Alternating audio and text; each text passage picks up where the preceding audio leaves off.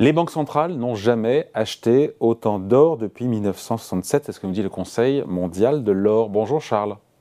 Bonjour David, bonjour tout le monde. Charles Sana pour le site Insolentiae, 1136 tonnes d'or achetées en 2022 par les banques centrales.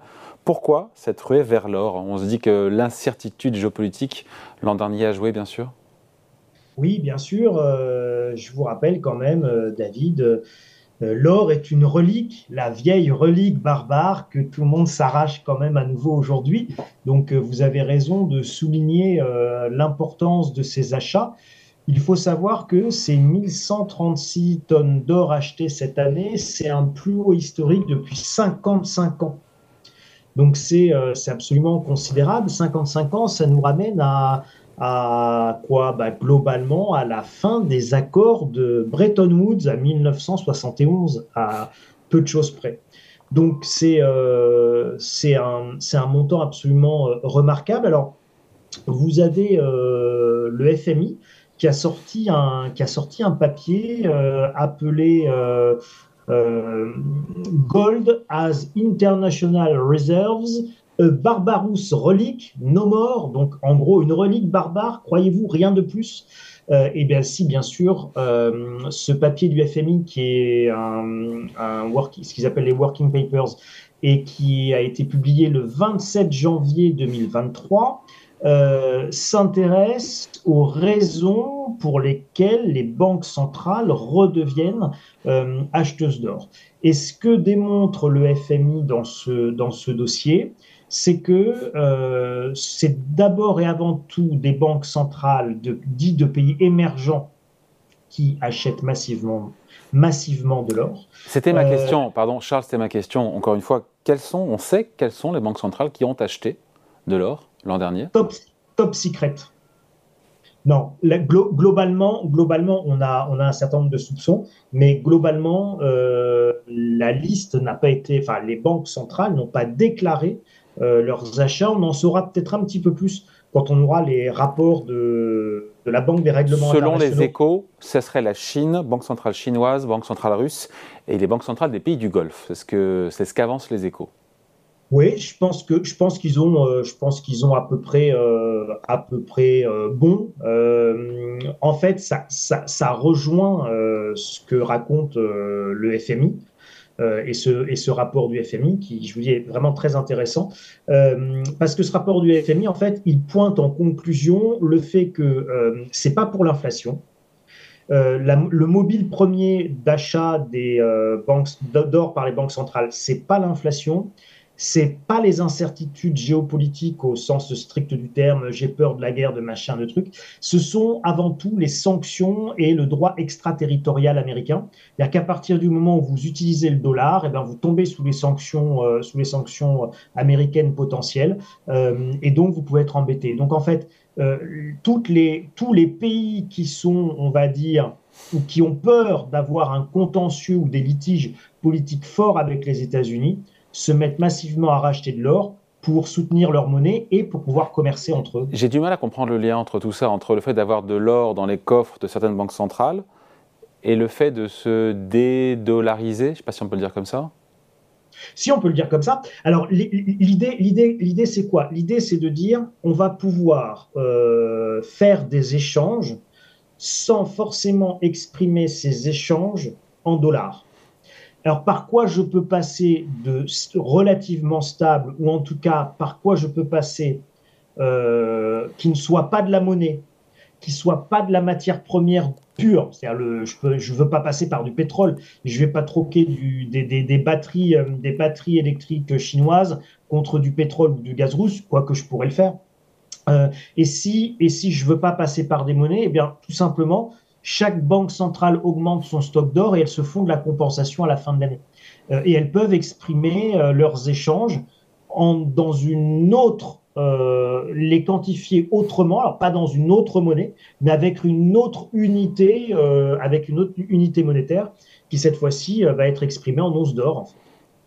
Bon, donc ces achats sont C'est vieux, comme le monde, hein, David. C'est vieux comme le monde, c'est vieux comme le général de Gaulle, hein, qui, euh, je vous le rappelle, quand on faisait des compensations comme ça, alors c'était à l'époque où le, dollar était convertible en or, donc on, encaissait des excédents en dollars. Et puis la Banque de France, le général de Gaulle envoyait la marine française avec tous les, tous, les dollars, enfin bon, c'était récupéré. Et puis on, revenait, on revenait avec, avec des tonnes d'or. Bon, les achats se sont déroulés au second semestre. Le timing, encore une fois, il est quand même en lien avec la géopolitique. On imagine, même si c'est fait manifestement, je l'ai appris en préparant cet entretien, que ça fait une dizaine d'années que les banques centrales, certaines sont à l'achat sur l'or, euh, après plusieurs décennies de vente nette. Oui. Alors, si on fait un tout petit peu d'histoire, on est en 2004 et en 2004 en France, à l'époque, vous avez, euh, vous avez quelqu'un qui n'est pas encore président de la République, mais euh, qui va, le, qui va le devenir, qui est Nicolas Sarkozy et qui est ministre de l'économie et des finances. Et en 2004, Nicolas Sarkozy, qu'est-ce qu'il fait? Eh bien, il vend à peu près un quart des, euh, des réserves, des réserves d'or de la France, parce qu'à cette époque-là, il y a un accord international entre les banques centrales pour remettre de l'or sur le marché. Et donc, euh, on va dire la première décennie du siècle, 2000 à 2010, vous avez ces accords, c'est les euh, accords de vente d'or entre les banques centrales. Et cet accord, c'était des accords de 10 ans. Ils sont renouvelés tous les 10 ans. Et donc, en fait, en 2019, euh, vous avez la hum, Banque Centrale Européenne qui va faire un communiqué en disant, voilà, le marché n'a plus besoin que l'on mette en place des, euh, euh, des, ventes d'or de banque centrale.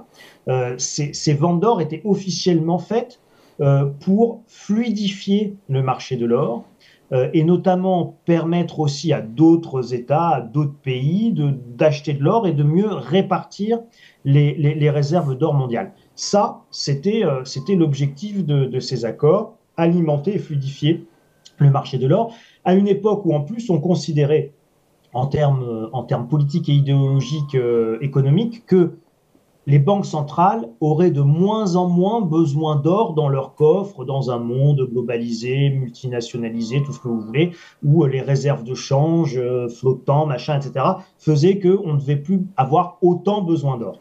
Et puis finalement, euh, à partir de la crise de, des, des subprimes, on va assister effectivement euh, à une reprise progressive des achats d'or par un certain nombre de banques centrales, et encore une fois, notamment des banques centrales des pays émergents.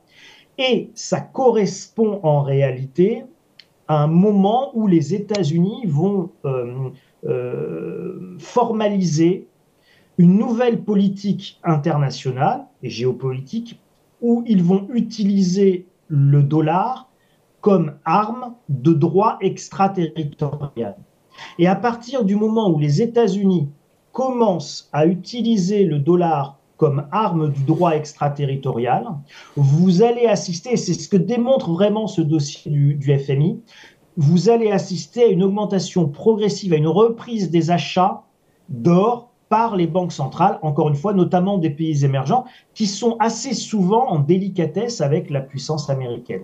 Et donc depuis, euh, si la France a fait ses dernières ventes d'or, là je vous dis sous, euh, sous, Sarkozy, ministre, ministre des Finances, après ça, ce sera les dernières ventes d'or par les grandes banques centrales. Donc d'un côté, des grandes banques centrales qui cessent de vendre de l'or alors qu'il y avait des contrats depuis des accords qui depuis 20 ans les, les, obligeaient à vendre de l'or. Euh, donc non seulement elles arrêtent de vendre de l'or pour les grandes banques centrales, mais en plus, les banques centrales des pays émergents se mettent à en acheter. Et ça, vous avez là, par contre, une, accélération, comme vous l'avez noté. Et cette accélération, elle est liée évidemment à la guerre en Ukraine, pas pour la peur de la guerre en elle-même, mais pour les sanctions qui sont imposées évidemment à la Russie par l'Occident. Et ces sanctions qui sont imposées à la Russie par l'Occident nécessitent pour tous les autres partenaires de la Russie qui souhaitent continuer à commercer avec la Russie, vous avez pas cité un pays, mais qui est très important, qui s'appelle l'Inde. Aujourd'hui, l'Inde commerce énormément avec la Russie de Poutine. Euh, le diesel que vous mettez, euh, que nous allons tous mettre dans nos, réservoirs les prochaines semaines, sera raffiné euh, en Inde après avoir été acheté en Russie et revendu très cher en Europe par des Indiens qui en plus vont prendre beaucoup d'argent. Et donc, vous avez la nécessité pour ces pays, pour pas être sanctionnés à leur tour, d'utiliser une autre euh, valeur monétaire dans leurs échanges, euh, qui ne soit pas forcément leurs devises respectives qui peuvent être euh, volatiles, et qui ne peut plus être ni le dollar ni l'euro. Donc tout ça, et on finit là-dessus, est de nature, ou pas, mais manifestement oui, à soutenir le cours de l'or, 18% de hausse sur 3 mois, 1930 dollars l'once. C'est de nature, de manière structurelle, à soutenir encore une fois le, oui, oui, David, bien sûr, c'est de nature euh, à, soutenir de manière structurelle les cours de l'or. Il y a une autre donnée également qui n'a pas été euh, forcément euh, beaucoup reprise, mais vous avez une très forte augmentation de la demande d'or en Europe aujourd'hui. Hein. Donc en Europe, on, est, on parle de entre plus 15 et plus 20 de hausse de la demande d'or sur le continent européen, euh, avec une très forte augmentation de la demande en pièces d'or. Voilà. Donc, euh, et ça, c'est là on parle, on parle de plusieurs, euh, plusieurs centaines de tonnes également. Donc, ça pèse aussi fortement sur, sur la demande et sur les cours actuellement. Et là, évidemment, vous avez deux phénomènes. C'est la, le retour de l'inflation, bien évidemment, et les craintes de guerre. Donc, c'est l'or, valeur refuge par excellence pour en tout cas les Européens qui sont euh, sur le continent où se, déroule, où se déroule la guerre. Allez, merci beaucoup. Explication, point de vue signé Charles Sana pour le site Insolentiae. Merci Charles. Salut. Merci David. À bientôt.